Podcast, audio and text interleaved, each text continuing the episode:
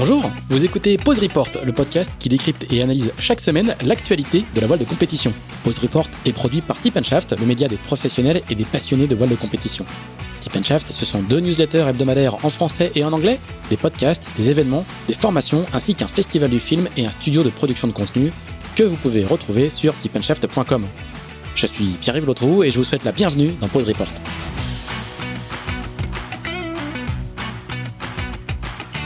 Bonjour à tous, bonjour à tous et bienvenue dans ce 15e épisode de Pause Report, le podcast hebdomadaire de Tip Shaft qui euh, explique, décortique, décrypte, analyse l'actualité de la voile de compétition sous toutes ses coutures en compagnie des experts.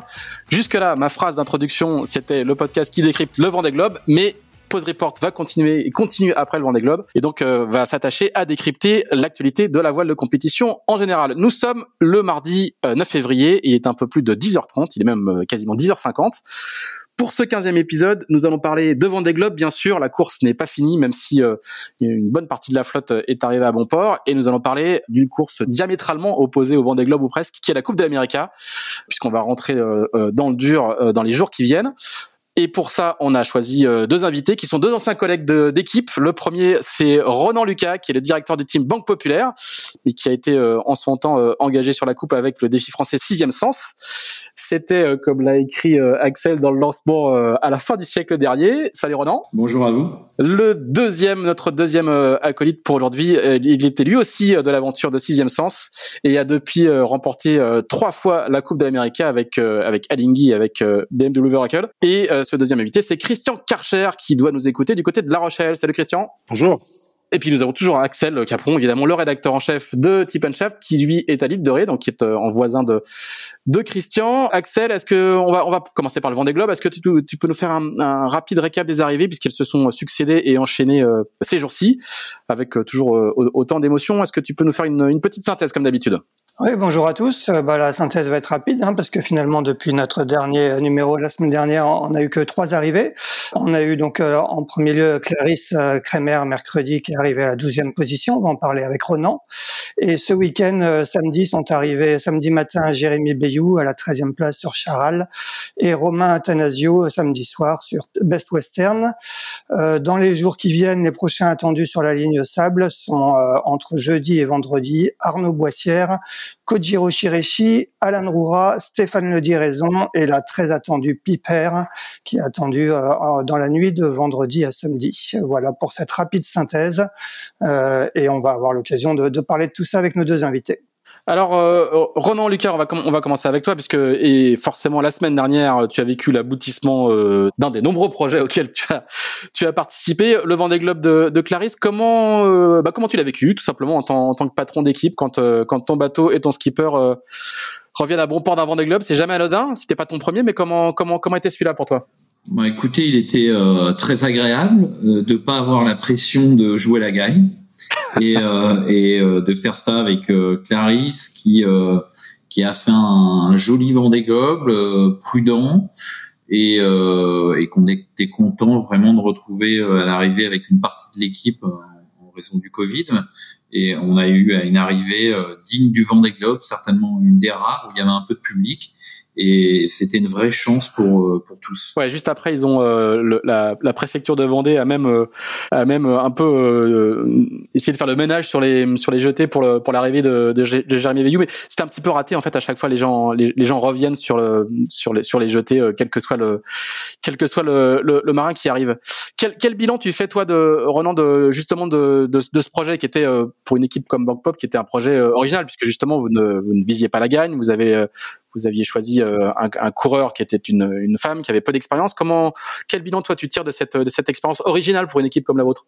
Ben, on, est extrêmement content. On avait euh, envie d'un projet comme ça parce que euh, Team Bank Populaire et on a une équipe très stable depuis très longtemps. C'est, toujours jouer des, projets gagnants et on avait envie de vivre une aventure différente en accompagnant quelqu'un de jeune de motiver plein de talents. C'est ce qui s'est passé avec Clarisse. Alors la préparation a été un peu contrariée avec euh, avec euh, la crise sanitaire parce qu'on avait quand même été privé de deux grandes transats, même si la valse a en partie compensé l'une de ces transats. Il nous manquait quand même des 1000 au compteur euh, pour avoir toute la sérénité et, tout, et un maximum d'expérience pour Clarisse. Maintenant, malgré ça, euh, euh, elle a attaqué euh, son Vendée Globe euh, de manière raisonnée, en étant à son rythme, en, en, en ayant vraiment pour objectif de finir, c'est ce qu'on voulait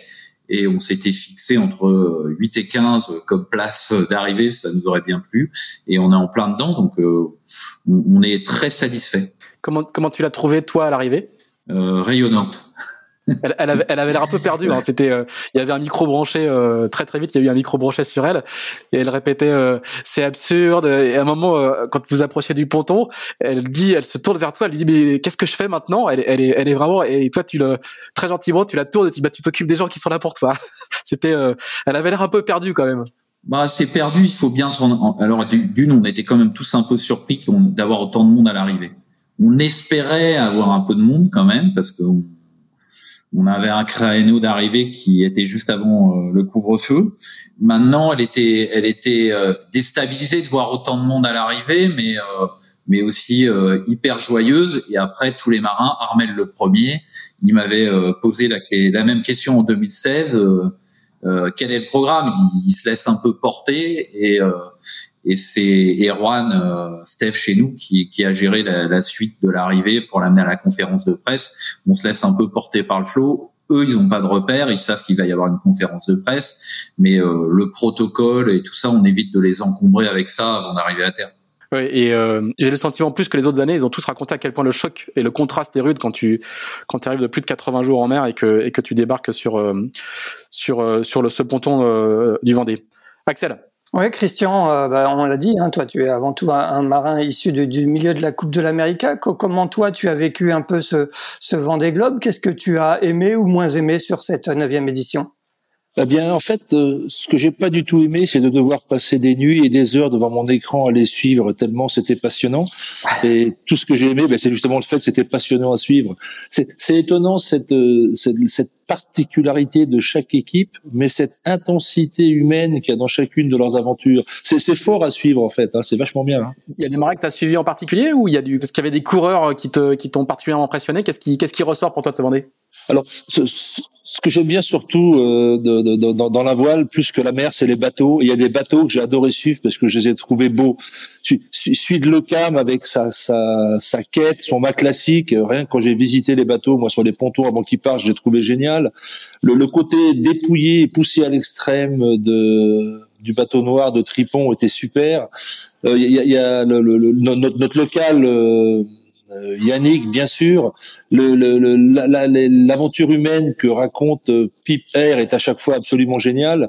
Et il y a, y, a, y a, plein de choses qui étaient vraiment bien dans tout le suivi du parcours. Euh, et, même à chaque fois, même si c'était un Anglais, voir des bateaux cassés, c'est à chaque fois un crève-cœur. Même, même Thompson, quand, quand, quand tu, on l'a vu se bagarrer pour essayer de repartir, et puis hop, clignotant à gauche, Afrique du Sud, parce qu'il est vraiment cassé, c'était vraiment un crève-cœur. Je peux même pas mettre de, de bateau particulier. Ah, si, juste un point, le passage du Cap Horn en tête de Bestaven sur Coq, c'était super à suivre, hein, vraiment avec ce soulagement euh, assez euh, assez incroyable. Axel. Ouais, justement, Christian, euh, on l'a écrit dans Tip Shaft vendredi dernier. Tu, tu travailles toi-même sur un projet de Vendée Globe 2024 avec Antoine Corny. Qu'est-ce que tu peux nous raconter un peu la, la genèse de ce projet et où vous en êtes exactement? Eh bien, en fait, en fait, notre idée de départ, c'était qu'on se posait la question avec Antoine Cornic, avec qui on a déjà fait une mini transat, on a commencé à travailler ensemble en 2016, c'était de se dire quel est le plus important, c'est le chemin que l'on va parcourir jusqu'au départ du Vendée Globe et quitte à, en espérant en revenir, ou c'est le fait d'atteindre l'objectif qui est d'en revenir et en fait de notre conversation est ressorti que l'important c'était surtout les gens avec qui on faisait ça.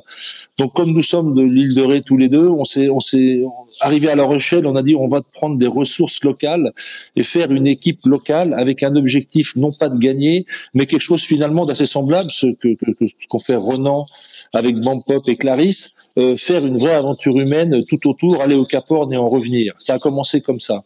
Alors si on sépare les deux choses, Antoine Cornic, pour lui, c'est une obsession depuis qu'il a sept ans d'y aller. Et moi, je suis un grand vénard parce que j'étais dans plein d'équipes vainqueurs, mais j'irai jamais au Cap Horn. Un, je suis trop vieux, et deux, moi, le froid et la peur, c'est pas mon truc. Donc je voudrais bien aller au Cap Horn par copain interposé. vous avez là la jeunesse de l'équipe, faire quelque chose d'humain qui soit fort avec que des réponses locales.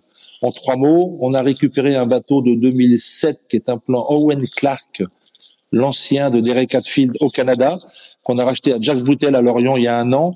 Et en ce moment, il est en chantier euh, chez Naval Force 3, sur le plateau nautique à La Rochelle. On démonte tout complètement. Il est entièrement remis à nu et on met juste un mât à outrigger pour remplacer notre mât barre de flèche classique à casser. Voilà le résumé. D'accord, tu me disais c'est le mât de rechange d'initiative cœur, c'est ça? Oh, c'est même plus joli que ça, c'est le mât de spare de toutes les équipes du Vendée Globe qui a été en vente le 12 décembre et qu'on a acheté le 13. en fait, c'est, on, on était en contact depuis longtemps avec euh, Lorima qui vend ce mât et euh, c'est le mât qui a servi de prototype au mât, euh, au mât One Design. D'accord, ok. Voilà. Et, vous en êtes tout au point de vue un peu partenariat et, quel est un peu le, programme d'Antoine dans, dans, les mois à venir? Alors le, programme il est vachement simple, c'est euh, Jacques Vabre, route du Rhum, Jacques Vabre, Vendée, un par an. Le, le, bateau est un bateau de propriétaire, a été acheté par une personne euh, qui a une entreprise qui s'appelle EBAC, qui est le leader européen des matelas et semi-alates et qui est à Niort. Et c'est quelque chose de local et c'est une personne qui nous a déjà aidé pour la mini transat dès 2016 et qui au fur et à mesure euh, rentre dans le projet. Euh, et lui, son rêve, c'est de faire une transat avec Antoine euh, retour. Donc voilà, on est le projet. Pour l'instant, financièrement parlant, on est très très en deçà de ce que nous voudrions, mais on a la chance d'avoir une équipe à côté de nous qui est très expérimentée, qui est maître coq.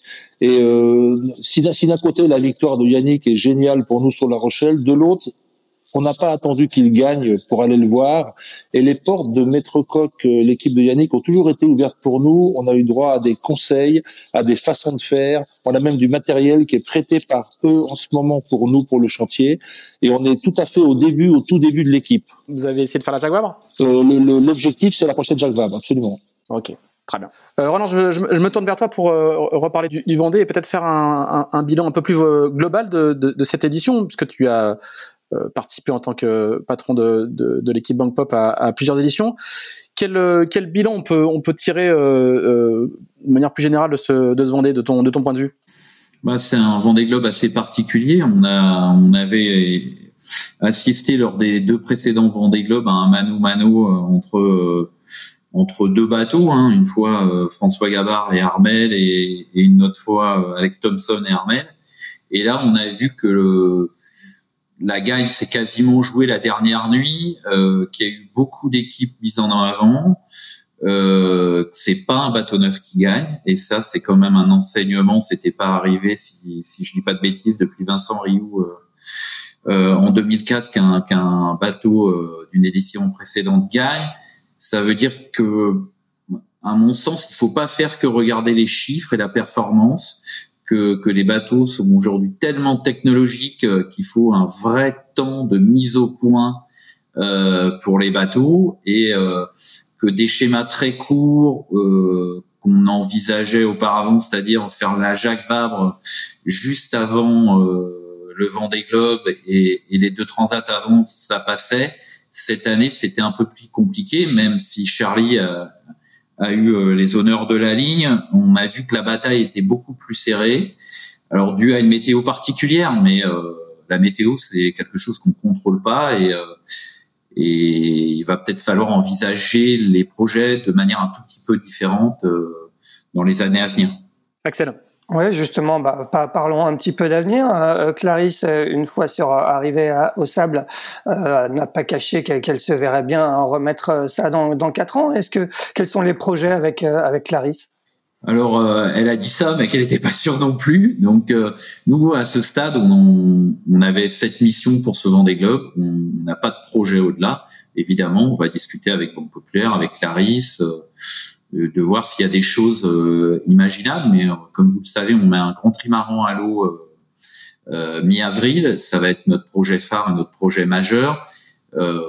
Aujourd'hui, nous, on n'a pas forcément les ressources pour partir sur un projet d'avenir, mais on va tout de même discuter et, voir s'il y a des choses imaginables. tu, tu crois qu'un projet, un nouveau projet Imocast serait compatible avec le programme ultime? J'en sais rien à ce stade, c'est beaucoup trop tôt pour le dire. je sais qu'on va discuter avec Banque Populaire et avec Clarisse, mais euh, pour, moi, à ce stade, il n'y a, a, aucune garantie qu'on puisse faire aboutir un projet. Euh, Banque Populaire aussi et, et, la Banque des futurs Jeux olympiques de Paris, c'est beaucoup d'engagement pour eux et peut-être qu'à un moment, il faudra qu'on fasse des choix. Oui, les, les, Jeux de Paris auront lieu la même année que le Vendée Globe. Tout à fait. Juste du point de vue à la fois euh, choc des calendriers d'une part, euh, même si le Vendée sera après les Jeux, et surtout du point de vue du, on va dire, du choc budgétaire. c'est qu'il y, y, aura beaucoup d'argent à dépenser euh, à cette à cette échéance-là. Axel, on va on va basculer sur la Coupe de l'Amérique qui a lieu euh, en ce moment en Nouvelle-Zélande, même si ça ne court pas euh, ces jours-ci.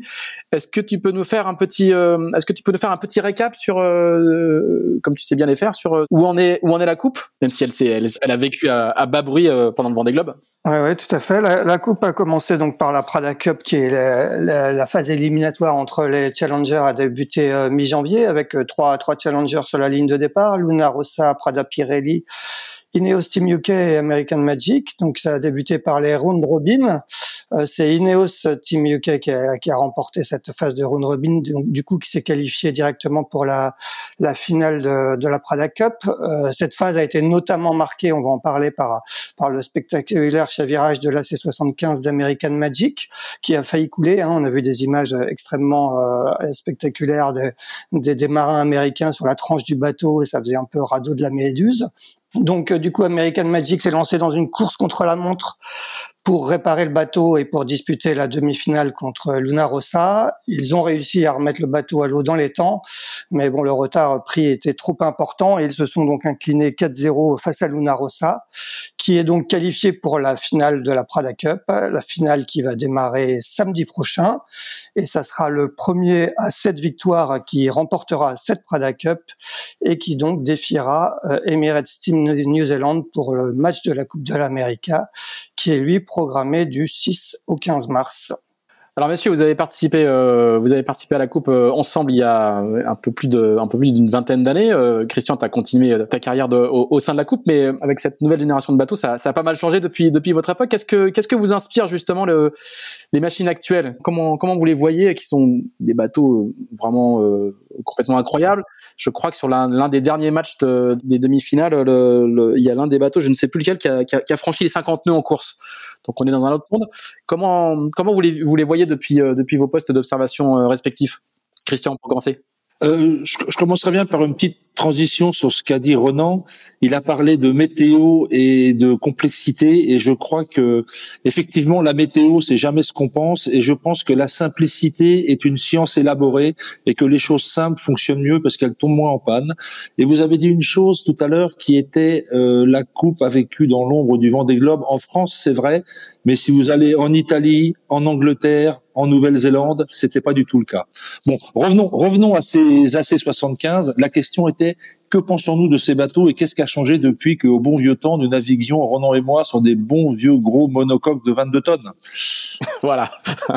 Mais en fait, il n'y a pas grand-chose qui a changé. C'est toujours aussi compliqué d'un point de vue planning, parce que il y a une date fixe de régate et euh, la première régate de la finale, c'est la première régate de round robin. Il suffirait que les round robin se passent mal pour qu'on ne se qualifie pas. Il y a qu'à voir ce qui se passe sur les Américains. Ces bateaux sont d'une complexité incroyable d'un point de vue technique et le, la montée en puissance des progrès est tout à fait étonnante.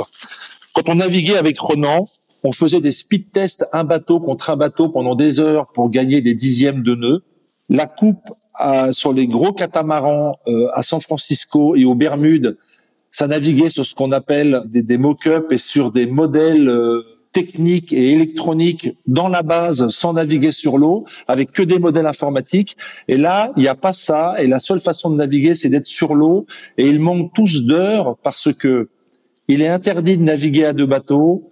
Il est interdit de naviguer contre une autre équipe. Et les bateaux n'ont le droit d'être mis à l'eau d'être mis à l'eau que le 15 février de l'année dernière donc il y a très peu de temps de mise au point et les progressions sont énormes, énormes, énormes. Et il y a qu'à voir, les Américains naviguent pas pendant dix jours pour cause de réparation, et en dix jours, les Italiens ont franchi une marche telle qu'ils ont pris 4-0 sans coup férir sur le, j'allais dire sur la, gueule, la gueule des bateaux, même sur le sur le concept même, ces, ces, ces monocoques qui volent euh, Sankey avec des avec des vitesses incroyables où le, les enjeux aéros sont sont, sont sont, sont complètement fous. Qu'est-ce que ça t'inspire toi C'est ah, génial, c'est absolument génial, c'est absolument génial. Je regrette de pas avoir 15 ans de moins. Ronan, est-ce que tu regardes ça euh, Est-ce que tu as pu regarder ça un petit peu malgré euh, malgré ton engagement sur le sur le Vendée? Ah bah j'ai j'ai regardé ça euh, de très très près même. Euh, j'ai eu la chance de visiter Team New Zealand l'année dernière. Ils montaient à quai sur leur bateau. La coupe m'attire toujours autant et je trouve ça fascinant. ce à quoi ils sont arrivés, c'est c'est grâce à eux qu'on voit le large aujourd'hui sur des multicoques. Hein, avant que la coupe se fasse en cata volant, on n'osait même pas y penser. Donc, euh, euh, bien sûr que je regarde avec attention. Je trouve ça extraordinaire. On voit des vraies régates. On voit un, jeu très serré. Euh, moi, je trouve un peu dur de voir les Américains sortir aussi vite. Je préfère un peu les, les temps un peu plus longs qu'on avait sur la coupe à l'époque où, on le faisait avec Christian, ce qui permettait d'avoir peut-être pas des sanctions aussi rapides avec un tel investissement financier, mais euh, j'ai hâte de voir la, la, finale de la Prada Cup euh, entre les, les, Anglais qui ont fait un comeback, comeback incroyable et les Italiens qui, qui ne cessent de progresser. Euh, je, je, pense qu'on va se régaler. Axel? Oui, justement, Ronan, est-ce que, est-ce que quand, quand la, la, coupe vous apprend beaucoup de choses pour, euh, pour notamment euh, bah, travailler sur le design d'un, maxi trimaran comme, comme le futur Banque Populaire Vous avez appris, il y a, il y a beaucoup de, de, de transmission d'un, univers à l'autre? Il y en a de plus en plus. Euh, nous, on dispose euh, du simulateur qui, qui équipe Team New Zealand au sein du team. Euh, sur lequel euh, navigue déjà Banque Populaire 11, avec euh, lequel on fait plein d'essais, on échange avec les designers, certains designers de, de Team New Zealand sur les évolutions à faire sur le simulateur. Donc il y a souvent des passerelles. il y en a aussi du côté de, de l'hydraulique, des voiles. On a un peu les mêmes intervenants aujourd'hui qui sont des spécialistes mondiaux dans, dans les différents domaines, que ça soit les voiles, l'hydraulique, l'accastillage, il y a, y a, beaucoup de similitudes, même si nous, euh, nos bateaux doivent partir au large et, euh, pouvoir affronter euh, quelques tempêtes. Christian, on va peut-être revenir juste sur, l'élimination d'American Magic. Qu'est-ce que ça t'inspire, toi? Quel, est un peu ton avis aussi sur leur chavirage? Qu'est-ce que, est-ce que, tu peux nous raconter un peu comment comment tu as vécu un peu leur, leur, élimination prématurée? Parce que finalement, ils auront très peu navigué lors de cette, de cette Prada Cup et, et ils n'ont marqué aucun point incroyable. Hein. Ouais, C'est une chose qu'ils ont déjà vécue en 2000, où une certaine équipe avec un bateau orange qui s'appelait Sixième Sens les avait éliminés en demi-finale de la Vuitton. Ils s'étaient cassés en deux et nous avions, nous, avec Ronan et les copains, éliminé le New York Yacht Club. Donc l'histoire est rigolote, elle se répète. En fait, ces bateaux ont ceci de spécial qu'ils découvrent tous que euh, les variations de vent énormes que l'on connaît dans le golfe d'Oraki et dans les petites îles dessous font que les bateaux euh, euh, gagnent en vitesse et en cap de façon très rapide et, très très forte. Donc le, les boundaries qui sont les limites de chaque côté du plan d'eau, qui était une imposition tactique très claire aux Bermudes, devient quelque chose de, de moins rigoureux et il devient plus important de regarder le plan d'eau. Donc il faut une discussion à bord. Et c'est là qu'ils ont été très en deçà. D'ailleurs, Dimitri Despierres, dans sa dernière interview de Martin Raget hier, l'explique très bien. Il dit, d'un point de vue communication, on a été en deçà. Et leur tacticien Hutchinson était euh, à la colonne. C'est très dur de regarder le plan d'eau quand on est à 180 pulsations sur la colonne. J'en sais quelque chose. Et donc, ils avaient une discussion très en deçà de ce qu'il fallait pour réagir rapidement au changement de vent il y a un deuxième point qui m'a paru étonnant. Regardez les vidéos de tous ces bateaux. On les voit tous tenir la barre de façon assez délicate avec la main. Il y a que Dean Barker qui luttait contre un, comme si son safran allait décrocher tout le temps. Dès qu'ils sont 46, 47 nœuds, il lutte contre la barre. Et ça, ça va pas dans le sens d'un fonctionnement fluide à bord très clairement, ils ont eu un problème de communication qui leur ont pas permis de lire. Et comme dit Dimitri, le dessalage, c'est, euh, ce n'est qu'une sanction en plus de tout le reste. Ce qu'il qui, ce faut rappeler, hein, on, on, parle tactique euh, comme si c'était euh, comme si c'était un job normal, sauf que c'est de la tactique et de la stratégie à, à 46 ou 47 nœuds, comme tu l'as indiqué. Christian. Exactement. les temps de réaction sont très très très très courts. Il faut donc des circuits très courts on, on, rentre dans une dimension euh, de, et, d'un savoir-faire où il y a il y a une poignée de types dans le monde qui savent qui savent faire ça et, et, et qui sont assez peu entraînés comme tu l'as comme tu l'as assez, assez, bien rappelé. L'interview de, de Dimitri Despierres auquel, à laquelle tu fais référence, elle est elle est diffusée sur chez nos confrères de Voiles et Voiliers. Mm-hmm. Il dit aussi justement pour revenir sur ce que tu disais sur le, le, le fait que la tactique reprend de l'importance par rapport aux éditions précédentes. Il dit aussi que euh, il savait que leur équipe était était moins talentueuse et qu'il leur il leur manquait des médailles d'or à bord. Donc en fait, il y a un petit côté aussi back to the basics quoi qui est euh, bah, il faut des, des, des, gars qui savent lire un plan d'eau qui savent voir les bascules arriver et qui savent euh, euh détecter une risée euh, correctement. Donc il y a, il y a un petit côté un peu paradoxal entre ce savoir-faire un peu séculaire, traditionnel, et le fait qu'il faut euh, savoir faire tout ça à 50 nœuds dans des conditions incroyables. Mais, mais ils l'ont à bord. Ils ont à bord Hutchinson, qui est un multi-champion du monde, qui d'un point de vue personne n'est pas très facile parce que c'est un vrai Américain, mais qui d'un point de vue euh, connaissance et haut niveau tactique, c'est du super top niveau. Je pense même que de s'être pris un gros coup de pied aux fesses sur cette élimination prématurée l'a rendu plus humain. Et quand on regarde ses dernières conférences de presse, il devient carrément passionnant à écouter. Ils ont, ils ont, ils ont la compétence à bord, ils l'ont juste pas utilisée. Mais c'est très américain de se dire, oh, j'ai pas mis assez de millions, j'ai pas mis assez de médailles d'or, j'ai pas mis assez de moyens, j'aurais dû envoyer un peu plus de napalm et de B-52 en plus. mais non, pas du tout. Je crois qu'ils avaient ce qu'il fallait à bord, mais comme le dit Dimitri, ils l'ont mal utilisé. Dimitri qui est aussi un ancien de, de l'épopée euh, sixième sens. Euh, absolument, absolument. rappelons-le. Alors, du coup, euh, pour rester sur American Magic, le, le c'est quand même un, un, échec euh, assez cuisant et on, on, a vu, comme vous l'aviez souligné tous les deux, à, à quel point on, on pouvait être, euh, être, au fond du trou un jour et quelques jours après être en haut du en, haut du tableau de des régates. Renan, toi qui es patron d'équipe et qui a eu deux trois crises à gérer, comment est-ce que quand on est à la place d'American Magic, comment, est-ce que comment est-ce qu'on arrive à se remettre d'événements comme ça? Quand on a chaviré, que le bateau est cassé, qu'il faut remobiliser tout le monde pour euh, rebâtir le bateau. Est-ce que est-ce que c'est des comebacks possibles? Comment comment comment toi tu, tu partagerais ton expérience? Bah, je pense qu'il faut déjà un bon sponsor qui, qui, qui, est la motivation. Nous, on a cette chance avec Banque Populaire. Euh, moi, c'est ce que je trouve très intéressant dans la Coupe de l'Amérique. Et je pense encore aux Anglais qui étaient quand même au fond du trou euh, en décembre où ils n'avaient pas gagné un match où on les voyait pas très bien et euh, aujourd'hui on les positionne presque en favoris euh, de cette coupe euh, pour aller en finale contre les Néo Z et, et c'est ce que je trouve remarquable dans la Coupe de l'América. Il, il, faut millimétrer tout, donc il a fallu remotiver les troupes, refaire d'être l'espoir dans la suite, et pour que tout le monde soit focus sur l'objectif.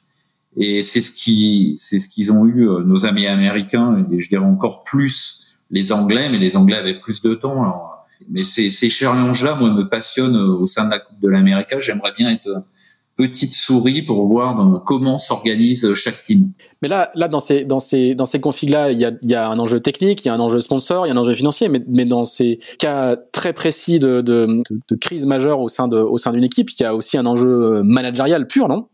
Ah ouais, j'en suis convaincu. Hein. remettre l'équipe euh, sur le bon chemin, c'est c'est quelque chose de pas facile. Je pense que c'est aussi un peu le le, le devoir de chacun. C'est c'est quelque chose qui se fait à mon avis euh, dès la création du projet. Complètement d'accord. C'est-à-dire que euh, il, il faut pas prendre uniquement les meilleurs, mais il faut faire le groupe le plus à même de fonctionner dans les temps forts et dans les temps durs.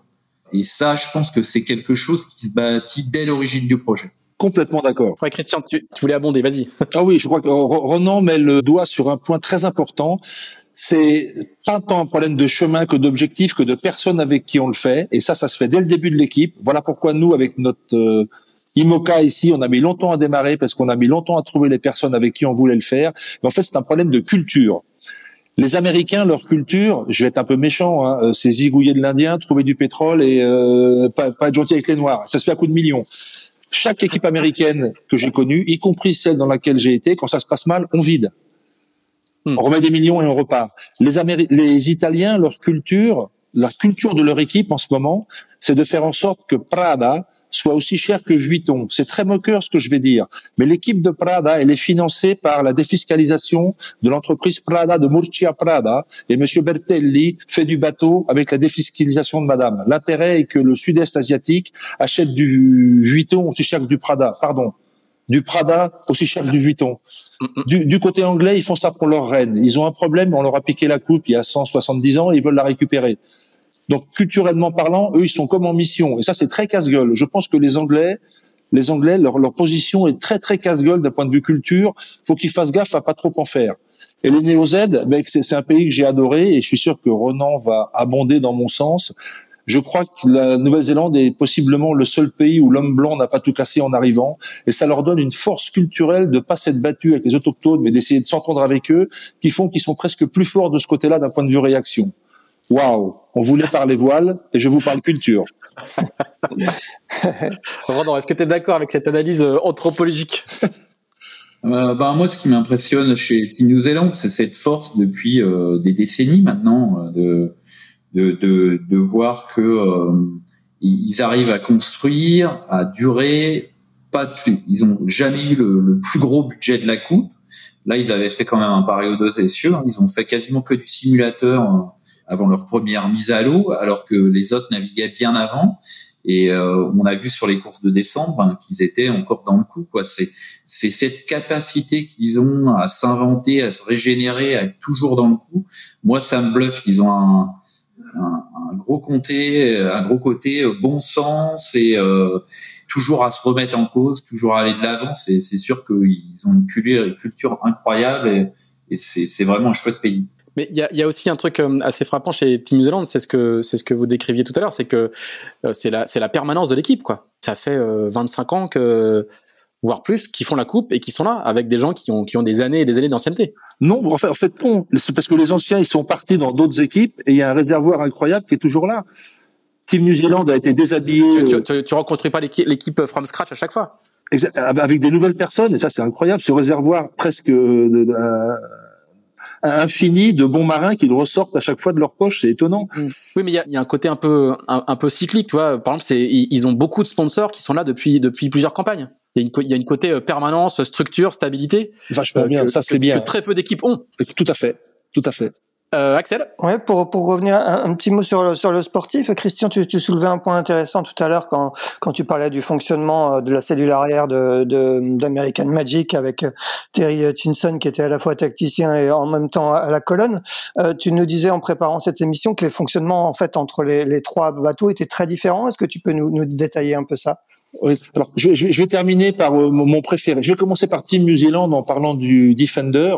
Eux, ils ont un espèce euh, d'Olibrius qui est capable de barrer en regardant le plan d'eau. Et leur euh, leur stratège risé, il est à la barre. Alors c'est étonnant quand vous le regardez barrer, il tient sa barre, il regarde aucun instrument, il regarde que le plan d'eau dehors mais ça donne une connexion ultra rapide parce que c'est directement du producteur au consommateur. Il regarde et il décide tout de suite. Donc ça, c'est génial. Vous avez les Anglais qui ont créé... Donne-nous donne son nom quand même. Euh, j'ai déjà oublié. Burling, c'est ça Peter Burling. Burling, ouais. Burling, euh, étonnant. C'est quand même un gars qui a gagné la Young America's Cup euh, à San Francisco et qui derrière gagne deux fois la, va, va gagner une fois la Coupe de l'América et va défendre la suivante? Et un, un, petit tour sur la Volvo et a gagné des médailles au jeu. Oui, oui, zut, mais il a pas réussi à gagner la Volvo. Zut alors. Non. Passons aux Anglais qui ont mis en place euh, un couple euh, Ben Hensley et Giles Scott, comme ils disent, Gilles Scott. Eux, ils se connaissent depuis 15 ou 17 ans, je sais plus. Ils ont fait des Olympiades l'un en entraînement l'un avec l'autre. Euh, celui qui a eu la médaille d'or en fine après en laser après l'autre, c'est ou en fine, j'ai déjà pu, c'est Gilles après euh, après Ben Hensley, et ils ont une connivence qui les rend euh, très très forts d'un point de vue fonctionnement. Et chez les Italiens, je trouve que c'est encore mieux parce que ça repose sur trois choses. Ils ont ils ont d'abord un couple qui a été formé depuis longtemps, qui est le couple entraîneur avec Philippe Presti et barreur qui est euh, James Pittil. Euh, et ces deux-là se connaissent depuis quatre coupes. On a gagné la coupe ensemble en 2010 avec Oracle, incroyable.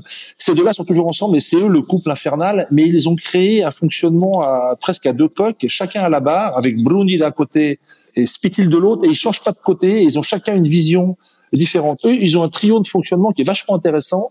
Et il y a en plus autre chose chez les Italiens euh, qui plaît beaucoup, c'est ce côté esthétique et beau à voir qu'ils mettent dans tout ce qu'ils font. Donc en plus, c'est bizarre de fonctionnement avec un entraîneur qui a une vraie mainmise et une vraie patte sur leur fonctionnement. Cette séparation en deux personnes et ce côté esthétique dehors très beau, eh ben, je trouve ça super chouette. Alors que le bateau anglais a un fonctionnement très classique avec deux personnes, mais il est vraiment pas beau le bateau anglais. Aïe aïe aïe. Mais euh, Christian, sur, Prada, le, le, donc les, les barreurs euh, restent chacun de leur côté. Il y a un tacticien qui, qui, qui, change de côté ou il y a un tacticien de chaque côté? Comment, comment ça fonctionne? C'est le régleur de GV qui change de côté. Il a un truc, euh, il a à la main son petit écran avec tous ses réglages pour régler sa grand voile. Il le pose, il change de côté, il va de l'autre côté. C'est le régleur de GV qui change de côté. D'accord. Et, et, ça, c'est toi, selon toi, c'est le fruit presque d'un partage du pouvoir ou c'est parce qu'ils ont vraiment, ils considèrent vraiment que c'est le, c'est l'optimum pour fonctionner? Il y a des raisons officielles et officieuses. Moi, je pense que c'est une bonne idée au départ d'essayer de pas changer de barreur, mais c'est compliqué d'avoir des barreurs différents. Et Bruni, euh, il, est, très drôle parce qu'il dit la raison, c'est que ils ont ils ont un réglage à la main euh, d'assiette de bateau et Bruni dit que de la main gauche, quand il tient la barre de la main droite et que de la main gauche, il doit essayer de régler l'assiette, il n'y arrive pas. Donc il veut rester du côté droit. c'est rigolo, ils l'ont donné en conférence de presse cette raison il y a un mois et demi, elle était très très drôle. Mais euh, c'est peut-être venu de là et ils ont essayé de mettre quelque chose en place et le fonctionnement est différent et je pense qu'il est assez adapté à leur façon de naviguer et de, de gérer la chose, c'est-à-dire d'avoir un entraîneur qui a vraiment une vraie patte dans leur fonctionnement et dans leurs décisions à bord. Le, le poids de Philippe Presti est, est effectivement euh, assez euh, assez important. Oui. Je voudrais je voudrais qu'on parle euh, un, un, petit peu de d'Ineos quand même parce que les Anglais avaient fait une, une coupe aux Bermudes catastrophique alors qu'ils étaient déjà quand même euh, bien financés avec des grosses équipes. Il y a beaucoup de Français dans le dans le design team et puis là ils ont fait un ils ont fait effectivement un comeback assez incroyable entre le entre les premières manches et le, la fin des des, des, des. Comment vous l'expliquez? Il y a bien sûr la présence de Ben Hensley qui est un type qui, qui, est une pure légende, hein, mais quand même, comment est-ce qu'on arrive à, à, renverser la vapeur en si peu de temps et à la fois du, du point de vue mental et du point de vue du, du développement technique? Eh En fait, ils ont déjà connu le problème. Quand ils sont arrivés aux Bermudes, ils étaient très en retard dans la mise au point et dans le, la, les performances du bateau. Et ils ont reconstruit énormément. Et mon copain euh, Chag qui est responsable de la euh, du short team euh, m'a dit qu'ils avaient passé presque un mois et demi complètement dingue à réaméliorer leur catamaran aux Bermudes et qu'ils étaient partis presque une semaine trop tard et ils se sont fait éliminer limite limite par les Suédois. Et il dit mais une semaine de plus et on les battait. Donc ce sont des gens qui ont l'expérience de cette nécessité d'être capables de faire évoluer le bateau très vite, très fort en cas de besoin. Et ils ont montré que leur expérience leur a servi parce que là, ils l'ont fait entre les régates de Noël et les round robin. Ils ont évolué de façon incroyable. Dernière remarque, euh, le responsable de la construction des bateaux chez Ineo, c'est un certain Michel Marie, qui était déjà responsable de la construction de Sixième Sens en Nouvelle-Zélande pour nous. voilà, comme quoi ça a été ça a été une belle école. Ronan, toi comment justement de, de, de ton point de vue comment tu juges le, le, le comeback d'Ineos? Alors moi j'ai un peu échangé avec des gens d'Ineos parce que on a quelques copains dans l'équipe.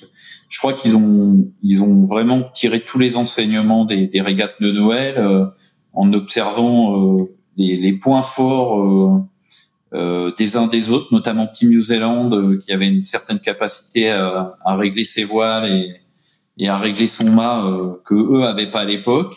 Et ils ont su transférer tout, une bonne partie des plus qu'ils ont vus chez leurs adversaires chez eux quoi. Donc ils, ils sont remis en question. Je crois que le coup de massue il était euh, énorme euh, suite aux premières régates mais euh, ils, ils, ont su, grâce à un, management très adroit, remotiver tout le monde. Tout le monde s'est battu. Ils ont eu euh, la récompense dès la première régate euh, de la Prada Cup.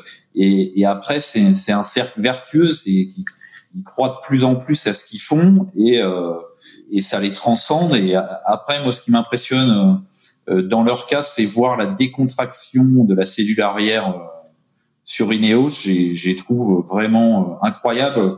On, on, dirait que ça glisse sur eux, quoi. Ils sont euh, mm. même quand ils perdaient, ils étaient euh, ils étaient pas atteints moralement. Ils gardaient de l'humour à bord. Ils, dans les régates à, à couteau tiré qu'on va avoir, je, moi, je mettrais bien un petit ticket sur eux parce que parce que je trouve qu'ils ont une, une, vraiment une décontraction assez incroyable et, moi, je crois quand même plus au, au fait que d'avoir le même barreur des deux côtés euh, pour, pour suivre le fil de l'histoire, c'est quand même mieux. Eh, on va, on va, juste rappeler aussi euh, sur, le, sur le, le, duo anglais que, que, tu évoquais tout à l'heure, euh, euh, Christian, c'est que ils sont ils sont très très proches et en même temps ils ont été adversaires pendant des années, hein, puisque ils se sont battus pour les sélections pour le pour le, le, le, représenter le Finn au, au, JO et Hensley a, a, a, bloqué Giles Scott pendant pendant des années des années. Donc c'est aussi intéressant de voir quand on on peut se mettre sur la gueule pendant des décennies, pendant, pendant plusieurs années pour finalement collaborer ensemble. Ça, c'est assez étonnant comme, oui. comme résultat final, quoi. Oui, toute personne qui a joué au rugby connaît ça. Mes meilleurs copains sont pas ceux avec qui j'ai joué, mais sont ceux contre qui je me suis battu au rugby. Et moi, j'ai toujours vu dans le Figaro est un bon exemple pour ça. Quand vous naviguez en Figaro tout seul dans votre coin, ben, vous prenez des tôles. Et quand vous prenez les tôles avant, en vous entraînant contre les gens qui sont meilleurs que vous, vous progressez et vous finissez par les battre. Et je vais même basculer côté judo. Le vrai problème de Teddy Riner, c'est de pas avoir de gens à son niveau pour essayer de le battre et ça va finir par mal se finir. À cause de ça, il faut euh, se remettre en question en permanence avec les gens qui voient les choses différemment de vous, avec les gens qui sont supposés être meilleurs que vous pour progresser. Il y a, c'est vraiment un chemin nécessaire. Hein. Axel. Oui, euh, c'est intéressant ce que tu disais, Renan, c'est cette gestion de la pression. Euh, est-ce que, est-ce que euh, le, fait d'avoir ce background olympique derrière, avec de, pour, pour l'un comme pour l'autre plusieurs participations aux Jeux olympiques, est-ce que, est-ce que ça aide, le fait de participer à des Jeux, de vivre avec une pression qui est très forte sur, sur les Jeux olympiques, aide à, mieux, selon toi, à mieux gérer cette pression? Bah, c'est sûr. Je pense que après, euh, dans les deux équipages qui restent, euh, je pense qu'ils ont les deux l'habitude de, de, de, gérer la pression, mais euh, là, on a quand même affaire à, que des, des, des marins d'une qualité extrême ou qui naviguent depuis des années à haut niveau sur des régates très tendues. Je pense que si NC il en est là quand même avec ce palmarès qu'il a, c'est que c'est qu'il a une maîtrise parfaite. On dit souvent que les, les, très grands, peu importe le sport, se révèlent euh, encore plus quand les échéances sont tendues. Et, et je trouve que ce personnage, euh, il en fait bien preuve. Alors on va on va vous demander de vous mouiller un petit peu là sur les sur les pronos. D'abord sur la sur la sur la Prada Cup, comment comment vous voyez euh, le, le, le, scénario le scénario se, se dérouler? Est-ce que est-ce que ça va être serré et ou pas? Et, et, et qui est-ce que vous voyez remporter la finale? Allez, Roland d'abord. Euh, alors pour moi, euh, oui, ça va être serré. Je pense que ça va être très serré et euh, j'attends ça avec impatience. Et, et, je verrai bien les Anglais s'imposer. Christian? J'aboutirai au même résultat, mais je, je justifierai encore mon choix par la culture. Je crois que culturellement parlant, Prada n'a surtout pas besoin de la gagner. Prada, tout ce qu'il veut, c'est qu'il écrit Prada jusqu'au bout. Et comme c'est America's Cup by Prada, tout va bien. Je crois que le jour où il faut se battre sous pression énorme, quitte à risquer sa vie, les Anglais sont prêts à y aller, mais les Italiens n'iront pas parce qu'ils n'ont pas une nécessité fondamentale de gagner. C'est, c'est, vous voyez, on a, le, sport de niveau, ça finit par se jouer à ça à la fin. Quand c'est au bout du bout du bout, comme les navigateurs sur leur euh, IMOCA dans le fin fond des grosses vagues et des tempêtes dans les mers du Sud, quand on va au bout du bout du bout, ce qui fait la différence, c'est le, l'intensité de l'engagement qu'on est capable de mettre. Et je crois les Anglais avoir une longueur d'avance sur cette capacité à, à franchir le dernier mètre presque au risque de leur vie pour gagner. Voilà même avec un, James Pittil sur le bateau italien qui euh, est euh, l'auteur du, du, du, plus grand comeback de l'histoire sportive alors il l'a pas fait tout seul, il y avait une autre équipe derrière et je peux vous dire que la vraie personne qui est auteur de ce comeback c'est Russell Coutts. On parlait tout à l'heure de Ben Hensley. Ah, du, coup, il faut, il faut, il faut préciser de, à, quoi, on fait allusion. Hein. C'est le c'est la coupe de 2013, hein, 13, ça, hein, 13 San Francisco. Voilà, où ils sont menés euh, 9, euh, non, 8 à... Non, ils sont au départ, ils sont menés 0 à moins 2. Ils sont partis à moins 2 points parce qu'ils avaient triché. Et ils ont 8 points de retard. Contre les Kiwis. Et ils doivent gagner 8 régates. Voilà, ils gagnent, ils gagnent 8 régates à la suite pour euh, finalement conserver la coupe. Yes. La, la, personne responsable de tout ça, qui a mis en place tout ça, c'est Russell Coutts. Et vous parliez tout à l'heure de, de, du côté un peu exceptionnel de personnes comme euh, du calibre de Ben Hensley, ces gens, ces gens qui ont un plus dans la gagne. Et moi, j'ai pour avoir navigué euh, trois coupes avec Russell Coutts, c'est la capacité de concentration qu'ils ont juste avant l'événement. Moi, j'ai vu aussi bien naviguer contre Ben Hensley, je l'ai vu faire, se mettre de côté avant le départ pendant cinq minutes, faire un vide incroyable. On a l'impression qu'ils sont ailleurs une capacité de concentration et de se mettre dans la régate avant d'y aller. Et quelle que soit la façon dont elle se déroule, ils seront à 100%. C'est étonnant cette capacité qu'ont ces gens-là. Donc il n'y a pas de Russell Coates. Euh, il y a un Jimmy Spithill euh, chez chez Prada, mais il n'y a pas de Russell Coates. Et c'est ce qui fait que ils n'arriveront pas à, à franchir le, le, fameux dernier mètre. Ils ont ils ont un vrai euh, chien de guerre sur un des côtés de la barre mais je pense pas que ça suffise parce que dans le fond, Spittil, il n'est pas italien et c'est une équipe italienne. Et là, c'est très très important. Le, le, le, les deux Anglais, ils sont anglais à bord derrière, et là, l'un des deux à la barre derrière du bateau italien n'est pas italien. c'est le, petit cheveu qui va faire la différence à la fin, je pense. Ronan, tu voulais réagir? Non, moi je, je, suis assez d'accord avec ça. Moi, je, je trouve que Spittil, dans sa manière de naviguer, y compris sur ses bateaux, il est assez agressif. Et je trouve que des fois, au, détriment de la performance, il veut tuer l'autre. Mais en fait, on s'aperçoit que le match race pur avec ce bateau à vouloir tuer l'autre, je trouve qu'on le voit pas vraiment quand même quoi. Et, on peut se mettre en danger euh, sur la perf en essayant de tuer l'autre. Et, et, lui, c'est sûr qu'il a cette agressivité là mais je, je crois pas que ça soit un plus. Voire, voire même un, un danger d'après ce que tu décris quoi. Bah sur sur j'ai quasi vu tous les matchs. Euh, euh, ouais, je, je, je trouve qu'il y a il y a des départs qu'il a presque un peu raté euh, parce qu'il voulait tuer trop l'adversaire. Hmm. complètement d'accord. À, à trop vouloir tuer l'autre, le risque est de perdre trop et c'est ce qui se passe. Ouais, et de se tirer une, une, une, balle dans le pied. Yes. Et, et, les kiwis, alors on a, on a parlé de la, la, la culture, de la, de la, permanence et de la longévité de l'équipe, euh, mais comment est-ce que on peut arriver à, au niveau technique d'équipes qui elles se sont beaucoup affrontées? On a vu tout le bénéfice qu'il y avait à beaucoup naviguer et à beaucoup courir euh, les uns contre les autres, et on a vu et les progrès euh, et de Ineos et de Prada. Est-ce que euh, est-ce que ça va suffire d'être d'être d'être kiwi et d'être euh, et d'être légendaire et d'être et d'être là depuis toujours pour euh, pour battre donc d'après vous pour battre les Anglais? Non non, il y a, y a, du boulot, il y a beaucoup de boulot derrière. Mais Ronan peut le réexpliquer parce qu'il les a visités l'année dernière. Ils ont des installations de simulation dans leur base qui leur permettent de travailler énormément et ils ont des cellules d'observation des os qui sont très pointues. Non, Ronan? Ouais, moi je les trouve je dirais que le travail qu'a fait tout le monde, c'est ils ont peut-être rattrapé leur retard sur Team New Zealand et j'espère qu'on va avoir euh, euh des matchs super serrés euh, en finale de la coupe. Mais on, on, dit toujours ça, on dit toujours que que le défendeur euh, va avoir du mal à, à, lutter, mais euh, ils sont pas arrêtés de travailler. Euh, ok, ils regardent pas, mais en permanence ils sont en train d'observer. On sait que niveau simulateur, ils sont plus qu'au point, donc euh, peut-être qu'ils font pas les l'ENA sur l'eau, mais euh, les simulations derrière l'ordinateur ou euh, où la cellule arrière travaille et elle est effectuée. Donc, je, je, trouve c'est toujours très dur d'avoir un avis sur les défendeurs. On a vu qu'ils étaient plus que dans le coup, et je pense en avance au mois de décembre je les vois pas à la, à la ramasse lors de la finale de la coupe. C'est jamais quelque chose qu'ils ont fait. Moi non plus. Après, il s'est passé beaucoup de choses depuis, pour tout le monde. Oui, mais les, les plus au courant de ce qui s'est passé, je suis sûr que c'était New Zealand. Hein. du coup, votre pronostic? Ah. Mais je je sais pas s'il faut faire un pronostic. J'aime bien ce que dit Ronan quand il dit ce que nous voulons, c'est des régates serrées. Et là, je suis complètement d'accord avec lui. Et je pense qu'on va en avoir.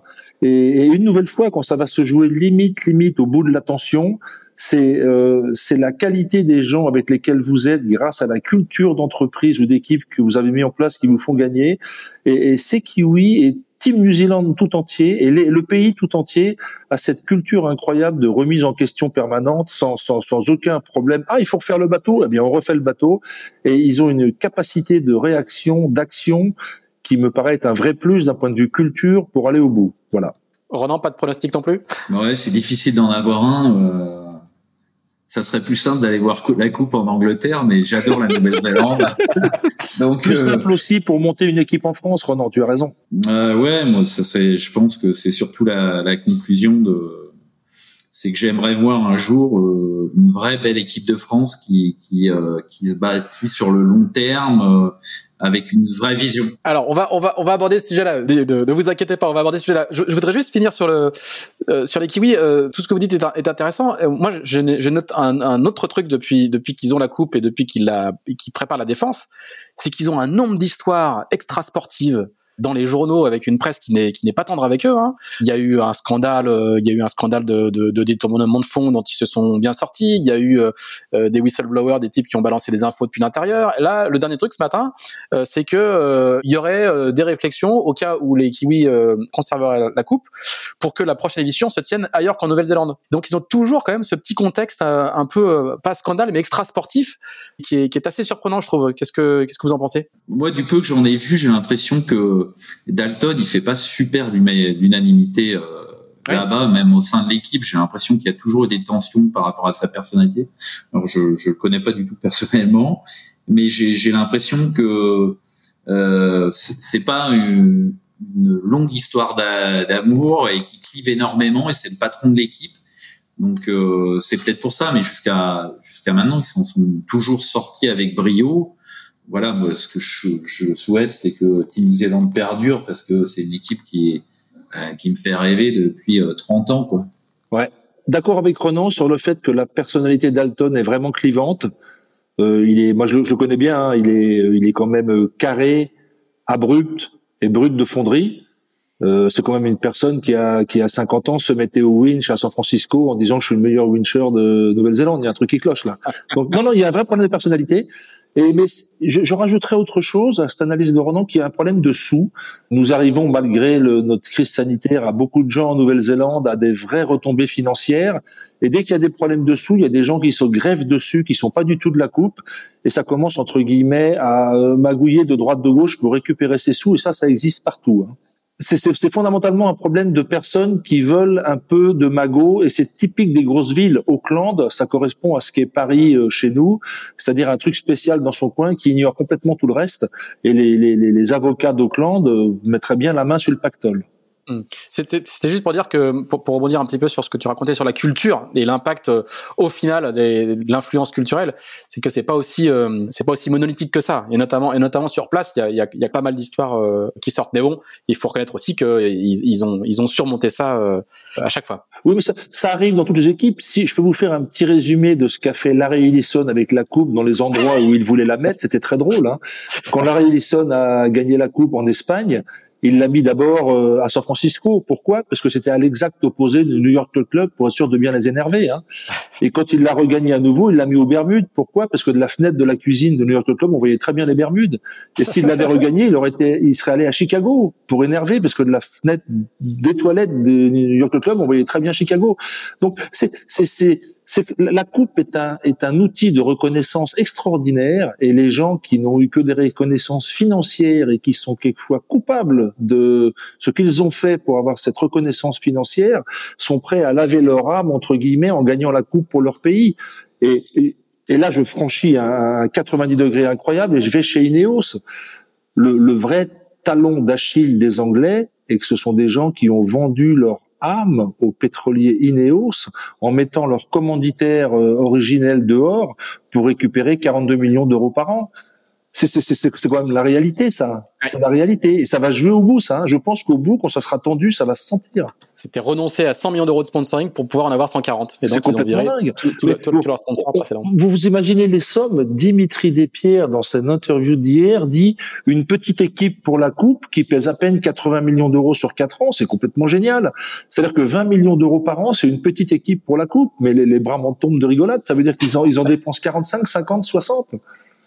Alors, justement, pour, pour, forcément, si on, si, on, si on parle sous, on va pouvoir attaquer ce, ce dernier débat euh, en, guise, en guise de conclusion. Euh, Axel. Ouais, ouais bah, on parlait de, de culture. Euh, la culture de la Coupe de l'Amérique, on, l'a forcément moins en France où, où on a surtout la, la culture de la course au large. Euh, vous le disiez tout à l'heure, on a des Français euh, dans, dans, dans, toutes les équipes et je pense qu'on aurait de quoi former un incroyable design team avec tous les ingénieurs français qui sont dans les dans les, les quatre défis engagés sur cette coupe. pourquoi ça marche jamais finalement un des un défi français sur la Coupe de l'Amérique Est-ce que c'est juste une question de, de culture? Qu'est-ce que qu'est-ce que t'en penses, Ronan, toi qui qui a vécu dans un, dans un défi français sixième sens Alors moi j'en ai fait deux, hein. j'ai fait euh, sixième sens et Areva. Euh, je pense que ce qui est symptomatique des projets français euh, ces dernières années, c'est toujours au dernier moment avec très peu d'argent. Et je pense que pour gagner la, coupe, l'argent c'est important. Il faut avoir un bon budget, peut-être pas le plus gros, mais il faut surtout avoir le temps. Yes. Et, il manque c'est, cet, cet investissement d'un, grand partenaire ou d'un grand amateur de voile qui, qui se dit je vais ramener pour la première fois la coupe en France et qui va peut-être y consacrer une, deux, trois éditions euh, pour y parvenir. Moi, je crois qu'on a la culture euh, de la coupe, on a euh, les ingénieurs, on a les marins. Euh, il, il, manque le, le, grand commandeur qui, qui va mettre en musique tout ça. Il y a eu le Baron il y a, il y a quelques années. Euh, il y a eu Marc Pajot également qui a fait quand même des beaux projets et qui ont été construits dans la durée même si ça s'est pas forcément terminé comme on voulait.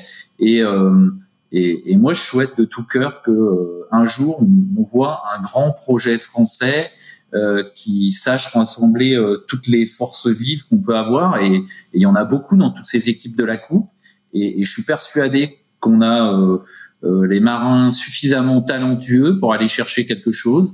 Alors après, bien sûr qu'il faudra aussi prendre quelques compétences à l'étranger parce que on n'est jamais aussi bon que quand on s'ouvre à l'extérieur. Mais euh, on, a tout pour bien faire. Il faut juste avoir la vision un peu plus long terme. est-ce que c'est trop cher pour nous? Je, je, reprends d'abord ce que dit euh, Ronan, tout à fait d'accord. Je connais 26 euh, Français qui ont gagné la coupe. Et il y a de quoi démarrer euh, une équipe. Et c'est pas vraiment un problème de montant, c'est un problème de vision, c'est un problème de sens c'est dur pour un commanditaire de mettre 20 millions d'euros la première année alors qu'il n'y a pas de retombée avant 4 ans. Donc très souvent, c'est mis en route par des gens personnels qui sont euh, très fortunés et passionnés de ça. Et le problème en France, c'est culturellement parlant, nos milliardaires, où on les fout dehors, où, on dit que ce sont d'horribles bons hommes, alors qu'il n'y a pas de raison qu'il y ait de milliardaires, euh, que le pourcentage de milliardaires euh, humainement sympas soit pas le même que n'importe où ailleurs. Et pour en avoir côtoyé plein, je peux vous dire que c'est le même. Donc il n'y a aucun problème de ce côté-là. pour, pour faire simple, il suffit de racheter TAE, le petit bateau euh, Neo Z, euh, pour entre 20 et 23 millions d'euros par an sur 4 ans, euh, on peut mettre en place une équipe pour gagner la Coupe de l'Amérique. c'est aussi simple que cela. Euh, et pour comparer les montants, euh, le stade Rochelet ici au rugby c'est 90 personnes et c'est autour de 30 millions d'euros par an et ça fait bondir personne. Eh bien pour entre 20 et 25 avec 120 personnes par an, nous savons nous et de notre côté ici en particulier on sait faire euh, monter une équipe capable non pas de gagner mais d'avoir la possibilité de gagner et les capacités de gagner la Coupe de l'Amérique. C'est pas un problème de compétence, c'est pas un problème de financement, c'est un problème de sens et de culture. Pourquoi? Pourquoi, en deux mots, on a envie d'aller sur la coupe? C'est un problème de reconnaissance. Qu'avons-nous besoin, nous, Français, de faire reconnaître au monde quand on part sur la coupe? C'est ça la vraie question. Hein. Mais quand on voit par exemple l'énorme succès du, du, du Vendée Globe, euh, on se dit que la, concurrence est peut-être trop forte? Non, non, pas du tout, pas du tout, pas, pas du tout. Comment se fait-il alors qu'il y ait plein de Français qui soient acceptés au plus haut niveau et embauchés au plus haut niveau sur les quatre équipes actuelles de la Coupe de l'Amérique c'est un problème de sens que l'on que l'on met euh, dans ce que l'on fait. Euh, moi personnellement, j'ai essayé de monter déjà trois équipes. Ça fait depuis 2010 que je m'y colle. Je suis allé dans différents pays pour essayer de trouver des correspondances de sens et de culture entre ce que nous voulions faire et y arriver. Et fondamentalement, c'est un problème de sens. Que pourquoi on veut y aller? Pourquoi la, Coupe de l'Amérique, c'est un des moyens de reconnaissance des plus puissants au monde. Si vous voulez être reconnu au monde, vous pouvez être pape, prix Nobel de la paix, président des États-Unis ou gagner la Coupe de l'Amérique. Personnellement, j'ai fait le quatrième et c'était le plus facile, mais je cherchais non pas la reconnaissance de mes pères, mais la reconnaissance de mon père. C'était pour avoir un câlin de mon papa que j'ai gagné la coupe et j'ai j'ai eu un câlin de mon papa grâce à ça. C'est incroyable la force que vous donne le besoin de reconnaissance. Nous Français, si on se sent supérieur de par notre culture, si on se sent supérieur de par notre savoir-faire, on n'a rien à attendre du monde comme reconnaissance, donc on n'a pas envie d'aller se battre sur la Coupe de l'Amérique. Ça va loin ce que je vous dis. Hein. C'est ce que disait Ronan au début. C'est quand vous montez une équipe pour le Vendée Globe, c'est d'abord un problème de sens, donc de personne. Nous sommes exactement dans ce problème-là. Est-ce qu'il n'y a pas aussi un, un problème de marché c'est-à-dire qu'on est dans un pays où il y a, euh, qui est le pays au monde où l'offre commerciale de sponsoring voile est la plus la plus développée qui soit. Hein. C'est possible, oui, oui. Il y a très très peu de pays au monde où, euh, où on pratique le sponsoring voile de manière aussi euh, développée depuis depuis les gamins qui t'envoient des dossiers parce qu'ils vont faire le championnat d'Europe de Big 293 jusqu'aux ultimes. Et du coup, bah, le produit Coupe de l'Amérique, y compris pour des milliardaires, y compris pour la quête de reconnaissance, euh, le produit Coupe d'Amérique, bah, il a beaucoup de concurrents. Ah oui, la, part de camembert qui reste vis-à-vis du reste eh n'est bah plus assez grande pour y aller. Pourquoi donc un grand sponsor aujourd'hui irait investir dans la Coupe d'Amérique avec les aléas que vous venez de décrire et avec les retombées, le peu de retombées que vous, voulez, que vous venez de décrire aussi, alors que en investissant 5 millions d'euros par an, comme le fait Banque Populaire, ils ont une Clarisse Kramer, un Armel Leclache et des très très belles histoires. Ben, pour un problème de reconnaissance, il faut que ce milliardaire ait un problème de reconnaissance. Est-ce que, est-ce que les gens de Vuitton ont besoin de mettre des sous dans la coupe? Je sais, je sais pas à qui appartient Vuitton. Si, pardon, je sais très bien. Est-ce que le milliardaire qui a Vuitton a envie de mettre ou LVMH a envie de mettre des sous dans la coupe? Alors, il l'a déjà fait. Est-ce que, est-ce que, est-ce que celui qui a Hermès, est-ce que quelle reconnaissance ont besoin les milliardaires pour utiliser la coupe pour être justement reconnus. Mais s'ils n'ont pas besoin de connaissances parce qu'ils l'ont dans le luxe, parce qu'ils l'ont dans la culture ou parce qu'ils l'ont ailleurs, ils iront pas sur la coupe pour la boire. Ronan, tu voulais réagir. Non, moi je pense que euh, il n'y a pas les retombées, il n'y a pas les mêmes retombées, mais je suis persuadé que euh, le premier team français qui ramènera la Coupe de l'Amérique en France, il restera dans l'histoire à tout jamais, parce que ça marquera euh, on sait qu'on peut avoir un pays qui, est derrière euh, une équipe et qui se lève derrière l'équipe. Et je pense que si un jour euh, la France est en finale de la Coupe de l'Amérique et la ramène, ça fera comme un jamais, comme, jamais. on l'a connu. Ça voudra dire que euh, techniquement, sportivement, on a été bon et que techniquement, on a été bon, qu'on valorisera tout le savoir-faire d'un pays et pas seulement une simple équipe. En Italie, quand Lunarosa navigue, il y a les deux tiers des gens qui regardent la voile et l'autre tiers le football. Incroyable. Hein la Serie A passe après la Coupe de l'Amérique. C'est étonnant. Hein Mais vous savez, c'est vraiment un problème de reconnaissance. Regardez chaque personne qui s'est engagée sur la Coupe. Ils avaient besoin de reconnaissance. Je, je, je, on peut parler du Baron Big, c'était ça son problème. On peut parler de Larry Ellison.